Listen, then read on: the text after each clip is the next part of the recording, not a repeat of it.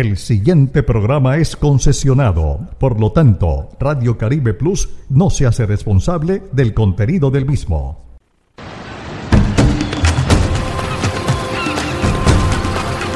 A orillas y a nivel de nuestro mar Caribe, surge nuestra señal digital. Radio Caribe Plus. Todo un mundo digital.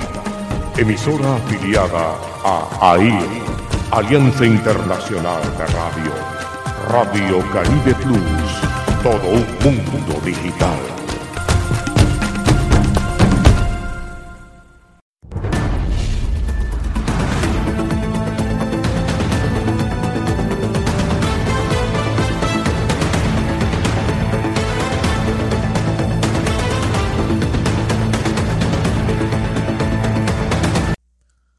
¿Qué tal? Sean todos bienvenidos. Esto es Punto de Encuentro de Radio Caribe Plus. Yo soy Miguel Silvera y como todos los sábados de 11 a 12 del mediodía por aquí, por Radio Caribe Plus, a través de las diferentes plataformas digitales. Recuerden que nos pueden escuchar a través de Claro Música, a través de Tunin Radio, a través de la Alianza Internacional eh, AIR y también, por supuesto, a través de nuestra cuenta de Facebook oficial como Radio Caribe Plus. También pueden descargar la app de Radio Caribe Plus a, través de la tienda Play Store y en la página www.radiocaribe1280.com. Ahí estamos, Radio Caribe Plus, en todas las plataformas digitales. También estamos con la alianza digital eh, de medios eh, masivos, que son, eh, por un lado, en Cartagena, Ate Noticias, con nuestra directora Tatiana Tatis, que muy amablemente nos presta su espacio todos los sábados de 11 a 12 del mediodía y el cotidiano aquí en el departamento del Atlántico.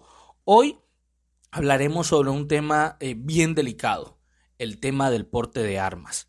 Y este tema lo vamos a abordar tomando de espejo lo que está ocurriendo en los Estados Unidos, pues como todos sabemos, eh, se vienen registrando, se han registrado durante lo corrido de año eh, varios tiroteos que han dejado cientos de personas muertas. Ya en lo que va corrido este año se han registrado 308 tiroteos. El año pasado se presentaron 693 en todo el 2021 en el país del norte. Pues bien, vamos eh, a tocar ese tema inicialmente hablando eh, con un profesor de una escuela eh, del estado de Nueva York, el profesor Albani Capacioli, profesor de secundaria que nos va a contar un poco cómo se vive ese tema y cuál es eh, la opinión que tienen desde eh, algún grupo importante de profesores, en este caso desde el estado de Nueva York. También aterrizaremos el tema a nivel nacional porque este es un tema que toca todas las latitudes a nivel mundial y hablaremos en esta oportunidad o por lo menos en representación de Colombia con la senadora María Fernanda Cabal. Eh, que bueno, marca su posición, que ya todos quizás podrán inferir que puede pensar esta senadora referente así. En Colombia por lo menos tenemos que flexibilizar o por el contrario tener más restricciones para el porte de armas a civiles. Y finalmente dentro de nuestros invitados está el hoy ex senador Rodrigo Lara. Renunció hace 15, 20 días a su curul como senador de la República y algunos están eh, anunciando que sería el próximo, sería candidato a la alcaldía de Bogotá. Pues bien, con estos tres candidatos abordaremos este eh, delicado y eh, difícil tema que tenemos que tocar porque es necesario, porque eh, no va a pasar, no va a pasar de agache, por lo menos mientras estén ocurriendo este sin, sin, número de tragedias como las que le estábamos contando y como las que hemos visto ya en los Estados Unidos, en muchos de sus estados lamentablemente, por la facilidad que tienen las personas al momento de comprar un arma de fuego. Y eh, quiero comentarles también que hoy estará eh, con nosotros una eh, nueva panelista, se llama Kelly Terán, ella estará con nosotros aquí junto a Priscila Lasprilla, Jaime Zapata, Jessy Lima y este servidor analizando este importante tema desde aquí, desde punto de encuentro de Radio Caribe Plus, como todos los sábados de 11 a 12 del mediodía. Bienvenidos. Entrevistas, debate, análisis, todo en un solo lugar, en punto de encuentro.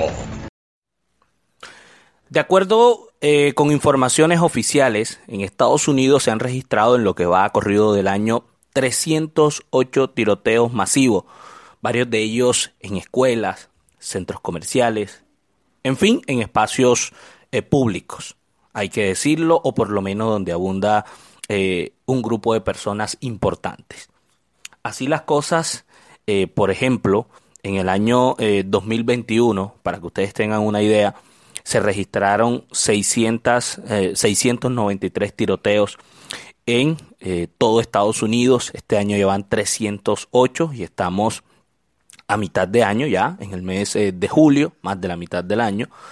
Entonces es una situación que de verdad preocupa en Colombia y en todos los países, porque eh, Estados Unidos se vuelve espejo en todos los países, porque en todas las naciones hay estas discusiones que son necesarias, si, si se debe o no eh, reglamentar, eh, suavizar o de pronto hacer más restrictivo el porte de armas y eh, Estados Unidos sin duda alguna vive teniendo ese eh, debate siempre que hay una masacre o un tiroteo que, que, deja lamentablemente personas muertas y heridas. Pues bien, en este programa vamos a tratar de analizar esa eh, situación, cómo está pensando la gente, cómo ven esta, estos lamentables hechos. Por eso nosotros hemos invitado a Albani Capacioli. Él es profesor de bachillerato, de básica secundaria en el estado de Nueva York, es nacido allá, habla eh, español perfectamente porque sus abuelos y bisabuelos eh, eh, son, son latinos, tienen descendencia latina y él, nacido en Estados Unidos, habla perfectamente el español, como les comenté. Profesor Elbani, gracias por estar con nosotros en Punto de Encuentro, bienvenido. Y lo primero que queremos saber es... Muchas gracias eh, lo primero que queremos saber, eh, profesor, es cuál es su mirada en términos generales sobre un tema tan delicado eh, como este que ocurre de manera casi continua en los Estados Unidos. Bienvenido. Muchas gracias. ¿Cuál es la, mi punto de vista, dijo? Sí, sí, señor, sí. Ok, mi punto de vista es que las armas debe haber un control muy estricto. Yo diría, si fuera por mí, que serían ilegal completamente en todo el país, pero yo sé la cultura de, de, mi país y cómo piensa la gente y hay gente que literalmente muere por esto porque piensan que es su libertad eh, y pues está en nuestra constitución que el pueblo tiene el derecho de estar armado. Entonces la gente toma eso muy en literal y cada vez que hay un masacre y se habla de hacer cualquier tipo de control, la gente dice, no, nos van a quitar la libertad, se va a volver un país comunista. Entonces, eso es la situación en, la que nos encontramos. yo pienso personalmente que debe haber un control muy estricto sobre las armas. Es decir, ¿usted cree que, que, en ese orden de ideas, de acuerdo a lo que usted nos está explicando y lo que ya muchos conocemos, eh, Estados Unidos encabeza en estos momentos del gobierno Biden eh, tendrá muy difícil regular o colocar mayores restricciones al porte de armas? Sí, bien difícil. Por eh, primero que todo, eh, como le dije, cada vez que se habla de cualquier tipo de control, la gente eh, tira el grito al cielo que nos van a quitar la libertad, que si se hacen ilegal las armas, los criminales siempre las van a tener y después vamos a ser como otro país que, que la gente está, el pueblo no está armado y nos atracan y todo eso, cosas que aquí son muy raras, eh, que dicen los que le gustan las armas que, que por eso aquí no atracan porque uno no sabe quién tiene un arma o quién no. Entonces yo digo que va a ser bien difícil y también por el hecho de que la Organización Nacional de Armas, eh, que es NRA en inglés, eh, es una organización multimillonaria y le da millones de dólares a nuestros congresistas en regalos, eh, entre comillas, pero se entiende de que ellos reciben estos regalos, pero eh, no, obviamente no van a votar por ningún cambio si estos congresistas reciben regalos de dinero de esta organización pro arma. Usted que es eh, profesor en una escuela del estado de Nueva York, ¿cuál es la mirada que tienen desde la institución eh, educativa referente a estos casos? Es decir, ¿ustedes cómo están preparados para atender este tipo de emergencias o amenazas que usted me contaba fuera de micrófonos que a veces han ocurrido? Pues como docente lo primero que uno piensa, yo y mis compañeros, que lo hablamos cada año, por ejemplo, si nos cambian de aula, eh, lo primero que piensa un maestro aquí es cómo escaparíamos o cuál sería el plan de, escapar si entra alguien, eh, si, si se forma un tiroteo en la escuela. La aula mía, por ejemplo, está al lado de una salida eh, hacia un parqueadero del lado trasero de la escuela y la puerta permanece por lo menos dos o tres horas abierta durante la mañana mientras meten toda la comida para el almuerzo del día. Algo que después del último tiroteo que se formó en Texas nos hace muy nervioso y lo único que hizo el distrito fue poner persianas en las puertas y decirnos de mantener las puertas aseguradas durante todo el día. Eh, algo que yo pienso que no sería suficiente. La verdad, no estamos preparados. Si entra alguien a la escuela eh, con un arma, sería esconderse y esperar a ver qué pasa. ¿Han tenido algún tipo de amenaza en algún momento? O sea, ¿han tenido que evacuar la escuela por alguna amenaza de que algún joven esté armado dentro de la institución? Eh, pues donde yo, trabajo no, hemos tenido amenazas de bombas, que es lo que hacen los jóvenes a veces si no quieren ir a la clase o tomar un examen, llaman y dicen que hay una bomba y ahora por la situación que hay lo toman muy en serio. Tuvimos el, año escolar pasado que estar afuera como seis horas mientras que la policía y el FBI requisara con perros el edificio completo. Sí, lo entiendo. Eh, profesor, ustedes eh, como, como profesores, como docentes, eh, han tenido que de pronto la opción de querer usar o no un arma también para, entre comillas, eh, protegerse o definitivamente, o sea, es decir, eso es opcional o en algunas instituciones eh, eh, lo requieren de manera obligatoria para el cargo? ¿Qué nos puede decir pues referente a eso? Claro, hay algunos distritos, por ejemplo, durante el gobierno del presidente Trump que hubo antes de nosotros, se hablaba mucho de que, bueno, la policía demora cinco minutos en promedio a llegar a un tiroteo escolar porque usted sabe que no pueden venir eh, patrulleros normales, tienen que venir gente con bastante seguridad, con, con armamento fuerte. Eh, entonces se dice, bueno, si arman algunos maestros en la escuela, les, los entrenan, eh, sería lo mejor para protegerse ante, ante estos masacres. Eh, pero, y yo también pensaba lo mismo, tengo algunos compañeros que creen en eso, no me, no me haría nada raro si hay algunos maestros eh, en Estados Unidos que llegan a la escuela con su arma, pero no le dicen a nadie. Eh, lo única, la única cosa es que durante el último masacre que hubo en un supermercado en Buffalo, donde un muchacho blanco entró y mató un poco de gente morena, ese supermercado tenía seguridad armada pero lo que pasa es que el tipo de, rifles que hay, que son de asalto, que consigue la gente acá legalmente, no pudo detener, eh, o sea, era muy, muy, fuerte ante la pistola que tenía el hombre de seguridad. Y los maestros también tendrían pistolas, o sea, es, es, es, es un arma muy fuerte, no se puede, no se puede hacer nada. Yo, yo pienso que los maestros estando armados no harían nada. En, la escuela donde usted eh, labora, ¿hay eh, vigilancia armada? Eh, tenemos cuatro agentes de seguridad, no están armados, trabajan con el distrito, más bien revisan las entradas y caminan por los pasillos o si hay alguna pelea entre los estudiantes, son más para la seguridad dentro de la escuela. Eh, la escuela tiene 2.000 estudiantes, es eh, cuatro pisos, una escuela muy grande y no, no están armados. Después de que hubo un masacre, ni me acuerdo cuál, eh, el año pasado llegaron los uniformados, verdaderos policías armados por un día, como para hacernos sentir un poquito mejor y después no llegaron más. Eh, los padres de familia, ¿qué le dicen eh, al colegio respecto a que los profesores estén armados? ¿Ellos están a favor, la gran mayoría, o están en contra? ¿Qué dicen los padres? La verdad, los padres no hemos tenido ni siquiera esa discusión con ellos. Yo creo que esas cosas suceden después de que hay un masacre. Que es cuando se habla de la seguridad. Por ejemplo, ahora en, en esa escuela en Uvalde, Texas, se está hablando mucho de eso, eh, qué deberían hacer en el futuro, pero nosotros ni siquiera hemos hablado de eso. O sea, no, no, como le dije, no estamos para nada preparados. Y eso es el problema que hay, que es como uno ve los masacres en el televisor y dice, ay, qué mal, pero el país es tan grande y hay tantos eh, municipios que uno dice, ah, bueno, eso pasó por allá, aquí no me va a pasar. Perfecto. Y hasta que sucede donde uno, donde uno menos piensa.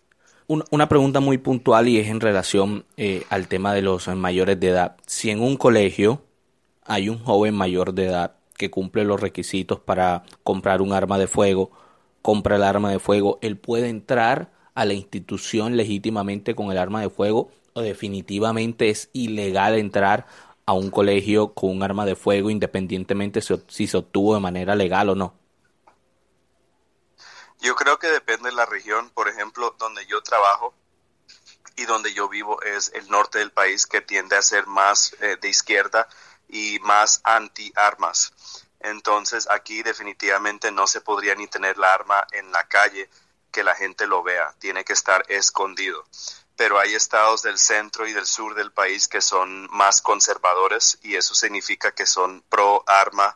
Eh, hay mucho más la cultura del arma en esos en esas partes del país y la gente lo ve como le dije como como un símbolo de ser americano, de poder tener su arma, de poder, de poder defenderse y de, y de que no depender de la policía, sino de, de uno mismo. Eso es como algo muy cultural de esa parte del país y de todo el país pero más en el centro y el sur. En esas partes del país uno puede ir a un supermercado con un, con, una, con un rifle de asalto y es completamente legal. Ahora, no sé cuál sería la política de una institución educativa, si dejarían entrar o no, pero por lo menos por donde yo vivo, absolutamente no, ni siquiera en la calle. Es decir, en la escuela eh, donde usted da clases en Nueva York, no, no dejarían entrar a un joven mayor de 18 años con un arma. No, muy bien. Profesor, finalmente, ¿cuál es su mensaje eh, a las personas que lo escuchan en estos momentos, principalmente en Colombia, en los países eh, de habla hispana que nos están escuchando en estos momentos? ¿Cuál sería su mensaje referente a este tema del porte eh, legal de armas en los distintos países? Porque esta discusión, hay que decirlo, se da en todos los países por igual, aunque estamos tomando de referente en estos momentos los Estados Unidos. Pues algo que yo he visto mucho por el internet es que la gente dice que pues aquí hay mucha gente loca y que por eso pasa eso, entonces quería tocar ese tema. Yo pienso que la razón de pues si usted mira bien la historia, las armas siempre han sido legal en este país, pero solamente desde el año 99, 1999, cuando hubo el primer masacre escolar, hasta ahora ha sido verdaderamente un problema nacional. Entonces, y yo creo que eso tiene mucho que ver con el hecho de que eh, la sociedad, la cultura en Estados Unidos, las familias no son tan unidas como antes, hay mucha desintegración de la familia, de los valores, eh, muchos padres ahora ambos trabajan, los niños se quedan en casa solo, hay, mucha, hay también mucho problema con salud mental que se ignora eh, y yo creo que esos son los, los, las causas de esto y, todos, todos están de acuerdo que eso es la causa, pero nadie sabe cómo solucionarlo. Entonces, cada vez que pasa algo así, la verdad, yo creo que estamos hasta un poquito que ya ni nos afecta cuando hay un, un masacre. El, eh, este que hubo en Texas porque eran niños y el otro que hubo en Sandy Hook en el 2012, el masacre de la escuela primaria que a propósito queda 20 minutos de aquí eh, esos son los peores que sí nos afectaron porque eran niños, pero no veo que las cosas cambien fácil. Y hay que ver una política en el país que quiera cambiarlo. El pueblo quiere el cambio, pero como siempre los políticos, los congresistas que reciben dinero de estas organizaciones de armas no quieren el cambio porque solo piensan en ellos mismos. Muy bien. El Bani Caposielo, profesor de bachillerato o básica secundaria, en el estado de Nueva York, hablando aquí en punto de encuentro sobre este difícil y polémico tema que no solo toca a Estados Unidos, sino todos los países del mundo en relación al porte legal de armas. Profesor eh, Elbani, gracias de verdad por estar con nosotros, ha sido usted muy gentil. De nada, muchas gracias.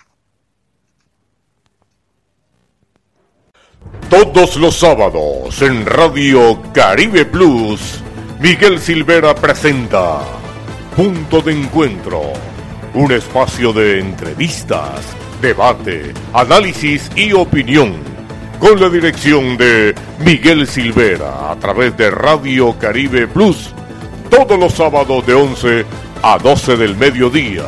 ¡Los esperamos! Doctora María Fernanda Cabal, senadora de la República por el Centro Democrático, eh, viendo un poco como espejo, por ejemplo, Estados Unidos, donde han ocurrido eh, varias masacres en relación al porte de armas eh, a civiles, ¿usted cuál es su opinión en relación a que el porte de armas, por ejemplo, en Colombia sea o más flexible si usted lo cree necesario o por el contrario cree que en Colombia debemos endurecer las medidas para que una persona, para que un civil pueda obtener un arma, teniendo en cuenta todo esto, por supuesto, eh, eh, en la materia, en materia de seguridad, lo que ocurre en las distintas o principales ciudades del país. Bienvenida. Bueno, primero hay que decir que todas estas tragedias que pasan en Estados Unidos, por lo general pasan en estados demócratas donde no existe una flexibilidad igual que en los estados republicanos. Hay que entrar a mirar qué es lo que está sucediendo, quiénes la están adquiriendo, porque lo que vemos es que son unos psicópatas, no es gente normal. Ahora, vamos a aterrizar en los hechos. Todos los gobiernos socialistas, comunistas, lo primero que hacen al llegar al poder es desarmar a sus ciudadanos para que después no puedan defenderse ni siquiera del gobierno de turno. El índice global de paz, que es un estudio muy serio mundial sobre seguridad, establece que los países más seguros del mundo tienen el porte de armas flexible y los más inseguros como Venezuela y ahora Colombia sumándose, gracias a Santos y gracias al gobierno de Duque, que prolongaron una prohibición hecha desde La Habana por la guerrilla comunista. Entonces, vamos a resumir. En Colombia existió desde el año 93, para que el público sepa, un decreto que permitía la tenencia y el porte de forma flexible con unos requisitos. Esos requisitos eran pesados, había que hacer prueba psicotécnica, no tener antecedentes, mostrar eh, que tenía eh, nivel de riesgo alto y comprar un alma que no te vale menos de 5 millones de pesos. Y funcionó perfecto durante 23 años hasta que llegó Santos. Y como Santos con sus socios, la guerrilla, decidieron de una vez cambiar ese decreto y convertirlo en una especie de figura mentirosa, así como la paz, y volverlo porte especial. ¿Qué condujo eso? A un nivel de corrupción en los batallones donde un ganadero, un minero, un comerciante le cuesta eh, cuatro, cinco, ocho, diez veces lo que le valía el porte antes, porque si no, no se lo sacan a que de 600 mil permisos de porte bajamos a 6 mil. Dejaron a la gente completamente desprotegida. Las armas no son para salir a matar a nadie. Las armas son para defender mi vida cuando me van a asesinar porque mi vida no vale menos que la del delincuente. Soy defensora del porte flexible de armas. Es el sentido común de las cosas. En Brasil con Bolsonaro excelente presidente al que la izquierda quiere satanizar como a Trump, que por fortuna va a volver a la presidencia de ese país. En Brasil se bajó 26% la criminalidad gracias a flexibilizar el porte. Duque prolongó la prohibición de Santos, que se llama permiso especial, y seguramente el comunista Petro nos va a quitar hasta los corta uñas. Doctora Cabal, eh, eh, en ese orden de ideas, teniendo en cuenta lo que usted está manifestando, por ejemplo, la, pregunta que cabe para algunos ciudadanos es, entonces, ¿dónde quedan las instituciones eh, dándole porte de flexibilidad a, las, a, a los civiles? ¿No hace un lado, por ejemplo, el trabajo de las instituciones, por ejemplo, como la policía? Y entonces, ¿cuántos policías se necesitan para proteger a los ciudadanos? Si de hecho el déficit policial en Colombia es uno de los más grandes del mundo. ¿Cuántos policías necesita la gente que ejerce labores en zonas rurales donde hay control del narcotráfico y de la ilegalidad? ¿Cuántos policías necesita un comerciante para trasladar el dinero producto de la venta eh, de lo que venda en su almacén, en su tienda? No es suficiente la fuerza pública y por eso quien porta debe ser un aliado de la fuerza pública. Yo estoy convencida de eso. Ahora a usted le roban una bicicleta y lo matan. Si esa persona tuviera algo para defenderse, el ladrón no se atreve. Pero el ladrón en Colombia está muerto de la risa y el asesino sabiendo que la sociedad está desarmada.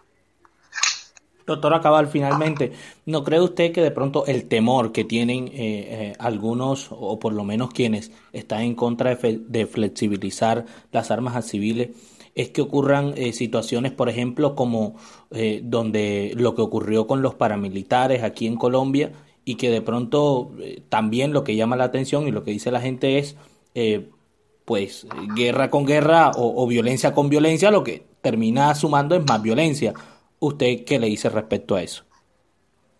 Ay, que no sean tan tonticos. A mí no me gustan los argumentos sin fundamento. O sea que cuando a mí viene la guerrilla o los paramilitares a atacarme un pueblo, y si alguien está armado para defender al pueblo, que no salga, porque guerra con guerra. A usted le vienen a violar a su hija a su casa y usted los invita a tomar café, ¿no es cierto? No, no, no, no. El problema es los argumentos absurdos, idiotas, que no se dan cuenta que en el fondo lo que queremos es más protección de la sociedad civil. Nada tienen que ver los paramilitares con el porte legal, porque el porte legal tiene prohibidas las armas de guerra, ¿usted sabía? El porte legal es para armas de menor alcance, salvo para la guerrilla de las FARC desmovilizada en sus camionetas. Eso sí tienen fusiles de largo alcance para que el público eh, hipnotizado Vea cuál es la diferencia. Eso sí, los escoltas del resto, que tenemos el privilegio de tenerlos, no tenemos nada similar, solo la guerrilla. Entonces, comparar eso con los paramilitares no tiene sentido, porque es que usted deja su nombre, su huella, y si el arma se usa inadecuadamente, usted es responsable. ¿Cuál es el misterio? Ah, pero digámosles a todos esos desalumbrados con esos argumentos estúpidos, ¿qué vamos a hacer con los tres millones de armas ilegales que entran por Venezuela, que matan soldados, policías y ciudadanos en las calles de las ciudades? ¿Esas no les preocupan? Esas no tienen porte, esas son ilegales. Y el Estado no tiene el monopolio, así como dice el Estado, tener el monopolio. ¿Monopolio de qué? ¿Monopolio de qué? Cuando el arma es legal, hay un responsable. Cuando el arma es ilegal, no. Muy bien. Doctora María Fernanda Cabal, de verdad gracias por estar con nosotros aquí en Punto de Encuentro. Muy amable. Dale, gracias. María Fernanda Cabal, senadora de la República por el Centro Democrático, hablando aquí en Punto de Encuentro sobre eh, lo que ella opina, por supuesto en este caso a favor sobre la flexibilización de armas a civiles, en este caso a Colombia. Nos vamos a la pausa y ya regresamos aquí en Punto de Encuentro. Escuela de Cosmetología, Estética y de Salud María Eugenia Ballestas. Institución de formación para el trabajo y desarrollo humano. Formamos técnicos por competencia en el área de cosmetología y estética. Estamos ubicados en la carrera 45 75 45, Barranquilla. Teléfonos 605-345-0441 y 300-329-8904. Escuela de Cosmetología, Estética y de Salud, María Eugenia Ballestas, con formación integral, competente y proyectando al estudiante hacia los nuevos retos.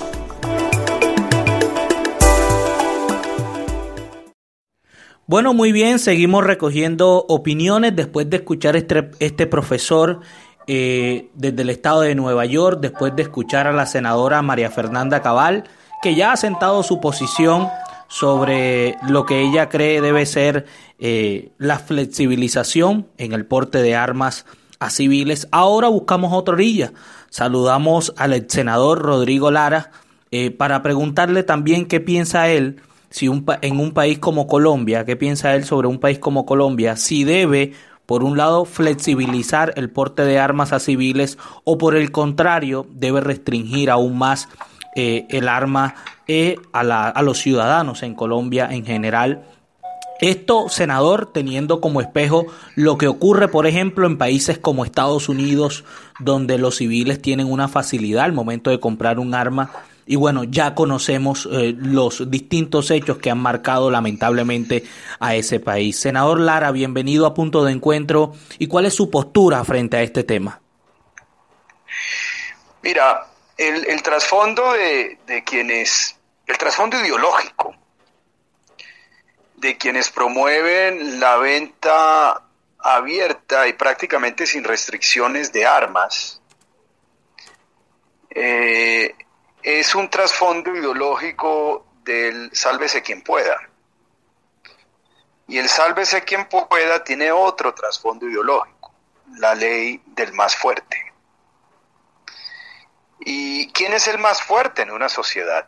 El más rico, el más poderoso. En una sociedad democrática, en una república democrática, el principio o el trasfondo ideológico es seguridad igual para todos. Y para lo poder lograr ese principio, tú necesitas de un Estado fuerte, no de particulares armados. Tú, eh, a ver, si el principio aquí es sálvese quien pueda y la ley del más fuerte, ¿quiénes van a adquirir las armas? Los más fuertes. Hay unos más fuertes que son pacíficos y que se protegerán hasta la coronilla, como los banqueros, por ejemplo, y hay otros más fuertes, que son quienes? Los bandidos. ¿Quién es el más fuerte en un barrio? No es el ama de casa o el señor que sale a trabajar todos los días. El más fuerte es el jefe de la banda de microtráfico. Facilitar el acceso a las armas, en últimas, es facilitarle el acceso, aún más del que ya lo tienen, a estos bandidos. Yo te hago otra pregunta. ¿Cuánto cuesta un arma? Un arma con papeles. No te vale, no te baja de 10 millones de pesos. Si tú eres un padre de familia que a duras penas se gana un salario mínimo, como es el 80% de los colombianos, y que tienes que pagar arriendo, tienes que darle comer, ojalá tres veces al día a tus hijos, ¿con qué recursos te vas a comprar un arma que vale mínimo 10 millones de pesos y vas a pagar el permiso la renovación del permiso? ¿Quién tiene acceso a esas armas? Unos muy poquitos. Entonces ahí hay una falacia argumentativa. Lo que hay que hacer en Colombia es proteger a todo el mundo, tener un Estado fuerte y decidido para combatir a los delincuentes peligrosos, evitar que se repitan los círculos del crimen, los ciclos del crimen, y no, no permitirle a unos pocos que tengan acceso irrestricto a las armas.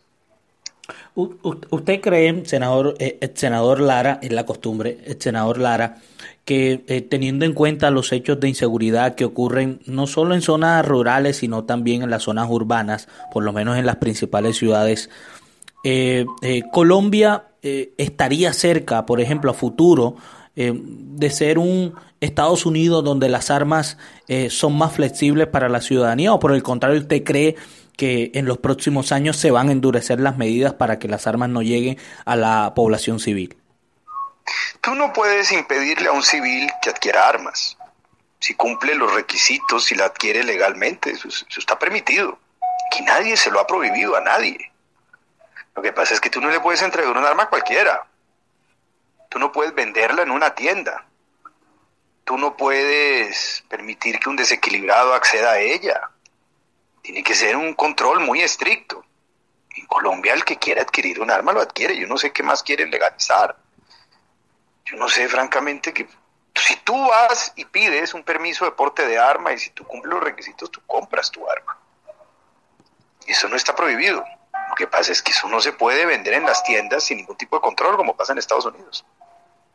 Usted, ¿Cuál es su mensaje a esas eh, personas que de alguna u otra manera impulsan eh, que haya una mayor flexibilización al momento de que las personas puedan eh, tener un arma?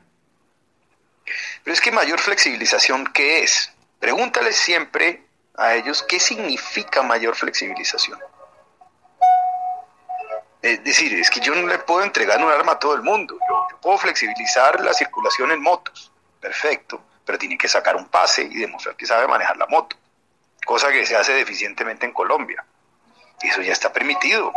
Lo que pasa es que tengo que ser estricto. Aquí hay mucho delincuente y aquí hay también locos, como en todas partes, y no les voy a dar armas a ellos. Muy bien. El senador Lara, de verdad, eh, gracias por estar con nosotros. Ha sido usted muy amable eh, y le agradecemos de verdad por estar aquí en Punto de Encuentro de Radio Caribe Plus. Muy gentil. Miguel, siempre a tus órdenes. Muchas gracias por la invitación. Un fuerte abrazo. Entrevistas, debate, análisis, todo en un solo lugar. En Punto de Encuentro.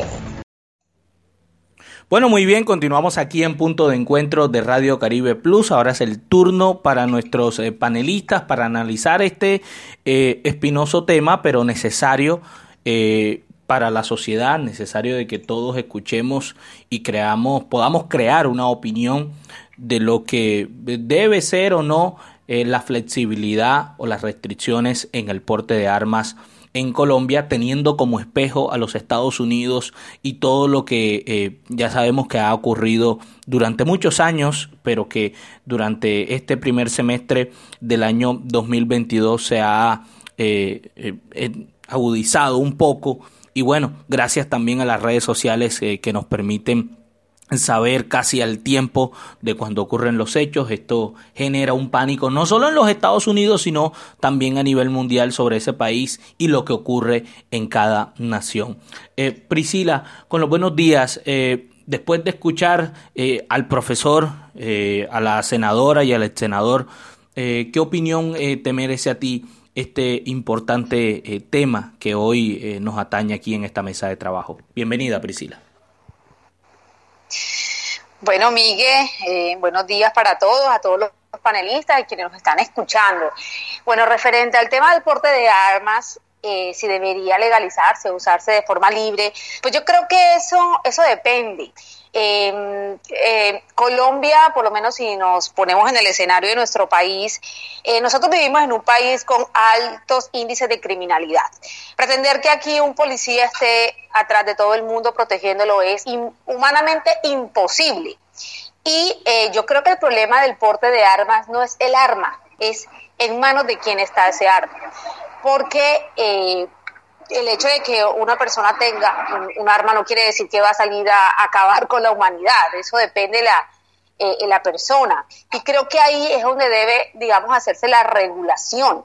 Aquí en Colombia, por ejemplo, eh, los criminales son los que están armados, tienen armas incluso artesanales. Quien quiere hacer daño lo va a hacer de alguna u otra manera. Si miramos los índices de feminicidio en Colombia, por ejemplo, vemos que este tipo de actos no se cometen solamente con armas de fuego, también lo hay con armas cortopunzantes, golpes. Entonces, es más que todo eso, ¿no? Es hacer una mirada más hacia la sociedad lo que decía eh, el profesor, por ejemplo, de lo que ocurrió en Estados Unidos, que fue con la masacre de Columbine, que empezó todo este tema de que pues hicieran este tipo de atentados en colegios, bastante preocupante. Y yo creo que pues allá hay demasiada libertad. Es que en el tema del arma, o sea, es, sí es preocupante que por lo menos personas puedan tener armas de alto calibre, por ejemplo. Que una persona pueda comprar un rifle o pueda tener un, muchacho tan joven, por ejemplo, tener ese acceso. Yo creo que eh, el porte de armas yo no lo veo mal, siempre y cuando tenga unas regulaciones que permitan eh, que la gente se pueda proteger porque el peligro está, el peligro está. Y mientras Colombia, pues no sé, hace esa transición hacia una mejor sociedad, porque aquí en Colombia se ha hablado de legalizar el tema de las armas. Y hasta hacemos esa transición desde lo social, porque evidentemente la pobreza y todos eh, estos problemas de desigualdad, por supuesto que son caldo de cultivo para que haya mucha más delincuencia, pero en este momento quienes tienen las armas son eh, los delincuentes. Entonces, ¿qué vamos a hacer los colombianos eh, cuando nos llegan a atracar, cuando se meten en nuestras casas, cuando nos atentan? Porque es que aquí en Colombia eh, te pueden matar por cualquier cosa, es que ni siquiera son cosas graves, es que te van a robar el celular y hasta porque no tienes el teléfono les da rabia y te, y te pegan un tiro, por ejemplo. Entonces, creo que ahí hay que hacer un análisis bien profundo y yo no me opondría tanto al tema de, del porte de armas. Creo que tiene que tener unas regulaciones muy claras en cómo debe eh, hacerse. Muy la bien. verdad. Muy bien, gracias Priscila. Jaime, eh, después de escuchar a Priscila y nuestros invitados, ¿usted cree que eh, se apega a lo que dice eh, la compañera Priscila o qué opinión le merece sobre este delicado tema? Bueno, estimado, muy buenos días para todos, a todos nuestros seguidores, a mis queridos compañeros. estoy muy de acuerdo, ¿sabes? es muy importante ver que la sociedad es la que tiene que ver o o, o, dar opción de, mejoría para que no sigan sucediendo este tipo de casos. En el caso de Estados Unidos es muy cierto la libertad de poder conseguir un arma. Eh, es demasiado fácil. Me, me, cuenta mi padre que viajando una vez él estuvo en Houston, más que todo en Texas, que es donde más la gente tiene más armas, armas por colección, armas por cualquier cantidad. A él se la estaban obsequiando, imagínate. Entonces, yo creo que más allá de que la persona pueda poseer un arma, es cuestión también de responsabilidad de, los entes de control, porque tampoco se le debe facilitar un arma a cualquier persona. Y en el caso de los jóvenes que han podido conseguirla, creo que es una, una cuestión también de responsabilidad del adulto de asegurar bien su, eh, sus armas. Es muy importante ver que aquí, para mí, sería, sería formidable y de pronto no estén de acuerdo conmigo, y de eso se trata, que el uso del arma sea legal aquí en Colombia. Anteriormente no era y, no había problema con eso. Pero sí me parece que debe ser muy importante que no se lo diga cualquiera. Un estudio psicológico, sobre todo, más importante que, que darle un arma porque tiene el dinero. Y sobre todo que aquí en Colombia, muy bien lo dice el senador Lara que y, la, doctora Cabal también dice que no cualquiera podrá tener un arma por sus altos costos. O sea, entonces, eh, solamente tendrían armas cualquiera que tiene poder. Obviamente también es una cuestión de, de, ambas partes, donde sí, la seguridad debe ser para todos, pero creo que el porte de armas legal en Colombia debería ser viable. Don Yesid, eh, saludos desde eh, Barranquilla, allá en el departamento del Cesar, donde eh, tenemos que decir también, para hacer un paréntesis, que han ocurrido algunos hechos lamentables, hechos de sangre, en el municipio de Chimichagua eh, contra algunos líderes y lideresas sociales que lamentamos eh, profundamente y que estaremos atentos y muy vigilantes frente a lo que está ocurriendo en esa zona de la región Caribe. Yesid, eh, bueno, prácticamente Priscila y Jaime han mantenido una postura de la flexibilización de armas a los civiles con unas condiciones. Usted, frente a eso, eh, ¿Qué tiene que decir, Jessy? Bueno, Miguel, muy buenos días para, para todos tus oyentes, al, grupo de trabajo.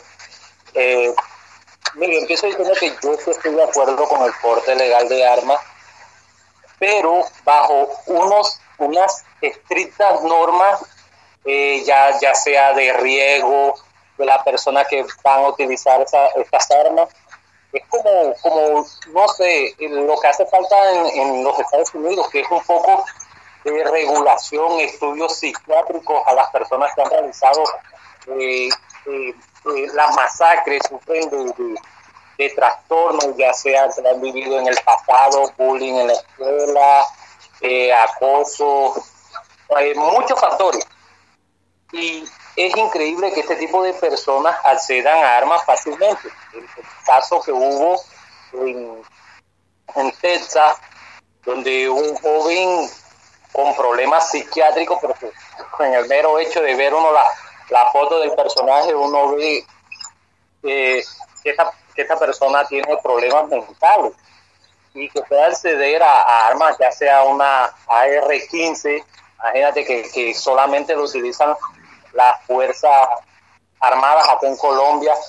Permitir que este tipo de personas accedan a este tipo de armas, yo creo que, que, deja muy mal parado eh, enmienda que, le otorga a los ciudadanos el derecho de defenderse. Ahora llegando a, analizando el, país como está, donde los delincuentes, así como dijeron mis compañeros, acceden a más armas que los propios ciudadanos. Aquí hay grupos armados por todas partes.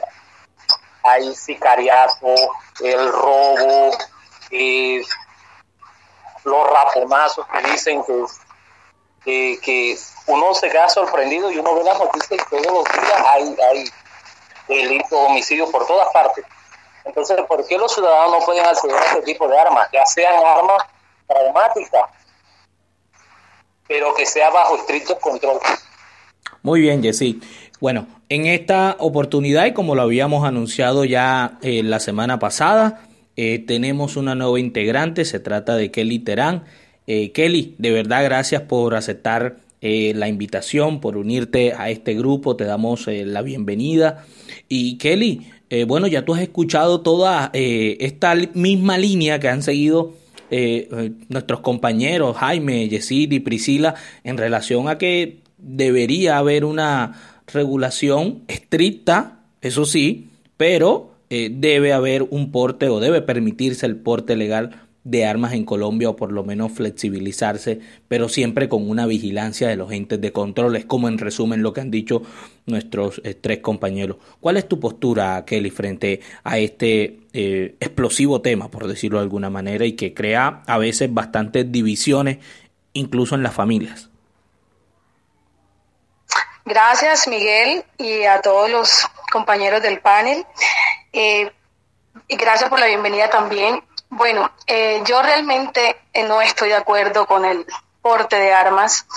De hecho, en Colombia sí está permitido, obviamente con bastantes restricciones, pero particularmente considero que nuestra sociedad tiene unos altos índices de violencia, de intolerancia. nosotros vivimos en un ambiente eh, en muchas regiones de nuestro país bastante hostil.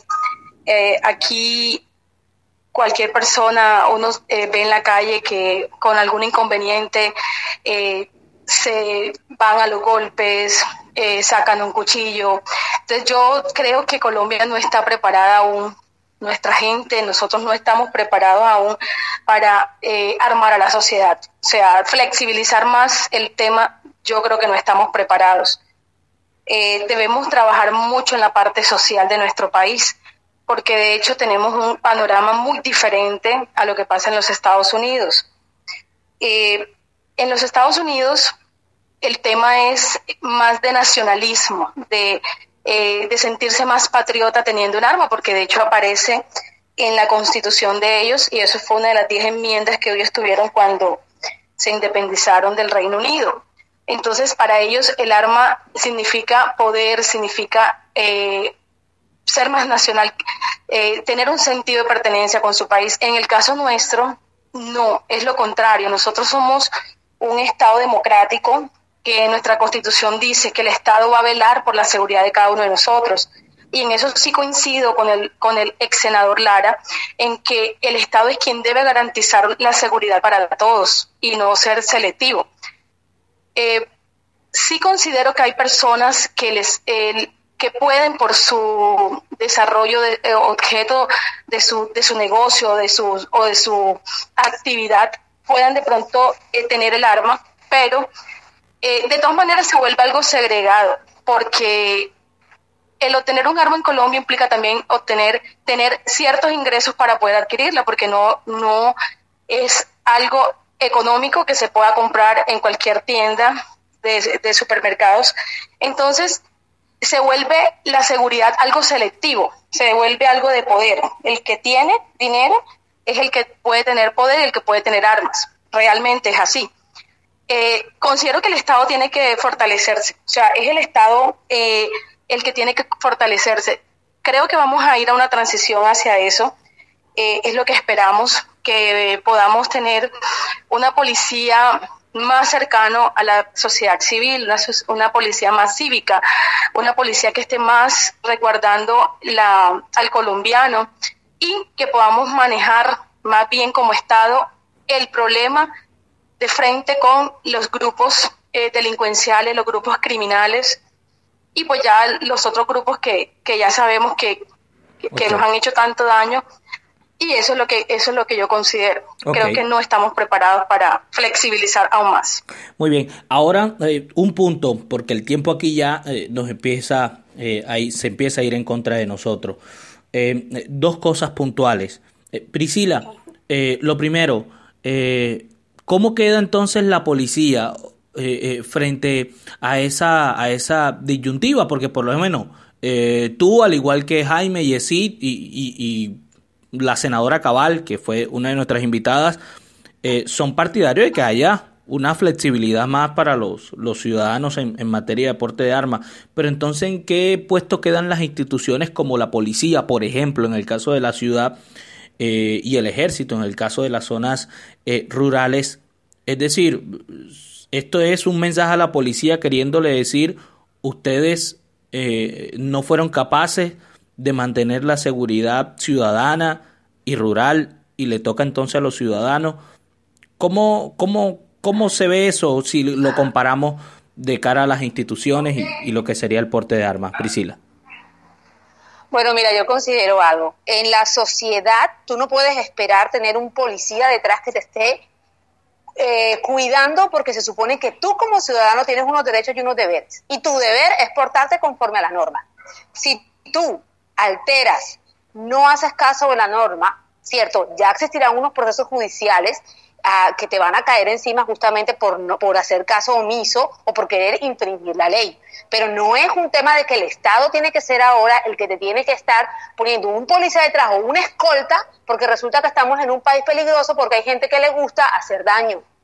O sea, creo que eso ya es una medida demasiado extrema e imposible humanamente, porque somos 50 millones de colombianos. O sea, tú no es Suecia ni Finlandia que tiene 500 mil habitantes. Estamos hablando de 50 millones de colombianos. Ahora, los grupos al margen de la ley, ellos están en unos sitios donde hay un conflicto que ya amerita una presencia del ejército o eh, hay eh, estructuras delincuenciales de las cuales la policía se tiene que hacer cargo. Pero aquí estamos hablando de tu seguridad personal, de tú sales a coger el bus y entonces te atracan, entonces te ocurre algo en la calle y que tú tengas la oportunidad de poder defenderte, si tienes el acceso a poder adquirir un arma, yo no le vería ningún tipo de problema. Los empresarios, las personas, los comerciantes que son los que les piden vacunas, extorsiones, imagínate, todas las personas que están en el centro de Barranquilla, que todas las personas que se ven víctimas de esto, lo vemos en los videos, el que pasa en la moto, el que pasa, que la persona tenga la oportunidad de protegerse. Y cuando el criminal sabe que en Colombia la gente está protegida, su actuar es diferente, porque pretender que el Estado haga ese tipo de cosas es completamente absurdo. Entonces el papel de la policía y el ejército está claro porque ellos se encargan de otro tipo de cosas y de unas estructuras, pero cuando pasan ese tipo de cosas personales no siempre vas a contar con un policía y no puedes ponerle un policía, estamos 50 millones, entonces vamos a tener 30, o sea, ¿cuántos policías hay que tener en Colombia para que nos estén protegiendo simplemente porque la ciudad hay gente que no se puede portar bien porque le gusta infringir la ley? Porque tampoco vamos a decir que se infringe la ley porque la gente es pobrecita, porque si tú quieres robar un pan, tú puedes robar el pan, pero tú no tienes por qué matar. Y ahí ya hay un tema de fondo. Entonces yo creo que eh, eh, eh, los papeles están claros y. sí debe existir el derecho de que las personas se puedan defender, pero con regulaciones. Muy bien. Jaime, su opinión sobre eso. Bueno, Miguel Ángel, igual ahí tenemos también una, una, una cuestión que, que tiende a ser también un, una situación incómoda también para, igual para la persona que sí puede aportar un arma, porque el hecho de, de usarla lleva también a la responsabilidad de lo que suceda. Sí, mientras que pasa algo, y es que una cosa en Estados Unidos no, no nos podemos comparar porque igual ese es el negocio de Estados Unidos. Estados Unidos tiene el negocio de las armas durante toda su existencia y eso es lo que lo ha hecho poderoso. Y aquí en Colombia tenemos un alto índice de criminalidad, que es lo que queremos combatir, y, igual como dice Priscila y lo dice la señora Cabal, que es muy cierto, hay aproximadamente 100 policías por cada, ¿qué? 17 mil habitantes aproximadamente y, y o sea es demasiada gente para, para proteger y muy poca y muy, muy, muy poca fuerza para, para poder combatir. Eh, la cuestión a lo que quiero llegar con, con lo, de, lo de que es una cuestión de responsabilidad porque ha pasado mucho es que igual la persona que tiene el arma o que la posee tiene que igual responsabilizarse por lo que hace. Y es una parte que por lo menos llama la atención donde el ladrón o el asesino o cualquiera que comete el hecho termina en muchas ocasiones siendo hasta libre, de hecho, usando un arma, hiriendo a una persona, mientras que siendo al revés uno termina pagando, pagando por, por defenderse. Fíjate, o sea, igual es un, es un tema que, que sí, es bastante polémico por el hecho de que mucha gente obviamente no va a estar de acuerdo, pero yo que estoy de acuerdo con el uso legal de armas, sí estoy de acuerdo con el hecho de que, de que se pueda seguir usando. Obviamente sí, insisto el hecho de que no cualquiera puede usarlo. Y, ese es el tema que yo puedo defender, que no cualquiera pueda tenerlo, ¿no? Que puede tener plata para conseguirlo, pero si psicológicamente no está preparado, no lo va a usar. Muy bien. Jesse, su opinión sobre eh, esta pregunta. Mire, muy de acuerdo con, con Priscila y Jaime. Aquí voy a hacer una excepción con, con el municipio de Chiminchagua, que, que son casi 20.000 habitantes, y lo que hay son 11 policías, 12 policías, 11 creo. Entonces vemos que, que, la fuerza pública no, no tiene la capacidad de, eh, ese derecho a la seguridad aquí en Colombia y ya sea en estos municipios, ya vimos lo que pasó en estos días un Norte de Santander, eh, el Frente 33 de la FARC, eh, normalmente por las calles como si nada. El miedo a lo otro también, porque el Estado no le permite utilizar armas a los líderes sociales, sería también otra alternativa. Sabemos cuántos asesinatos han habido en estos últimos meses, ya yo creo que pasó la cifra ya de 200 creo que ya lo pasó. Entonces, en Colombia tenemos que ver muy bien con buenos ojos eh, esta iniciativa. Muy bien. Kelly, eh, frente a este planteamiento eh, sobre el papel de las instituciones como la policía y el ejército frente a una regulación, por ejemplo, o no de, de, las armas. Bueno, yo considero que no se está haciendo lo, lo que se debe. O sea, las instituciones que nos cuidan han fallado. Em, por ejemplo, vimos hace un año una situación con, en el paro nacional con una persona en Cali que, que disparaba contra manifestantes y lo hacía con la conveniencia de la policía. O sea, eso es lo que de pronto, el, el punto al que yo quiero llegar. O sea, nosotros no nos podemos convertir en, en unos defensores de justicia o tomar la justicia por nuestras propias manos, porque creo que eso, eso desataría más violencia. Podemos de pronto ser parte de una red de apoyo para la policía, de información, pero no tomar las armas. Para mí las armas tienen que estar en poder, en poder del Estado, o sea, en poder de las fuerzas militares. Y creo que sí hemos, eh, hemos sido un Estado fallido en, en muchos aspectos de seguridad ciudadana en este país y creo que ahí sí hay que, hay que reforzar totalmente la seguridad ciudadana, pero no se ha hecho realmente lo que se debe. No, tampoco estoy diciendo, como dicen mis compañeros, que podamos tener un policía detrás de cada uno de nosotros. Por eso les estoy diciendo, esto es complejo porque esto es un tema de violencia. O sea, nosotros tenemos la violencia muy enmarcada en esta sociedad. Y aquí por cualquier hecho de intolerancia, tú por querer tener un arma o tenerla para tu protección, la resultas usando para otro tipo de cosas, como se ha visto. Entonces, terminas hasta enredado en un lío judicial por querer, por, por sacar el arma en, en un momento en el que, para el que no, no solicitaste el permiso. A eso me refiero. Muy bien, Kelly Terán, Jaime Zapata, Yesil Lima, Priscila Lasprilla y este servidor Miguel Silvera. Esto es punto de encuentro como todos los sábados de 11 a 12 del mediodía por aquí por Radio Caribe Plus. Gracias por estar con nosotros, gracias por conectarse.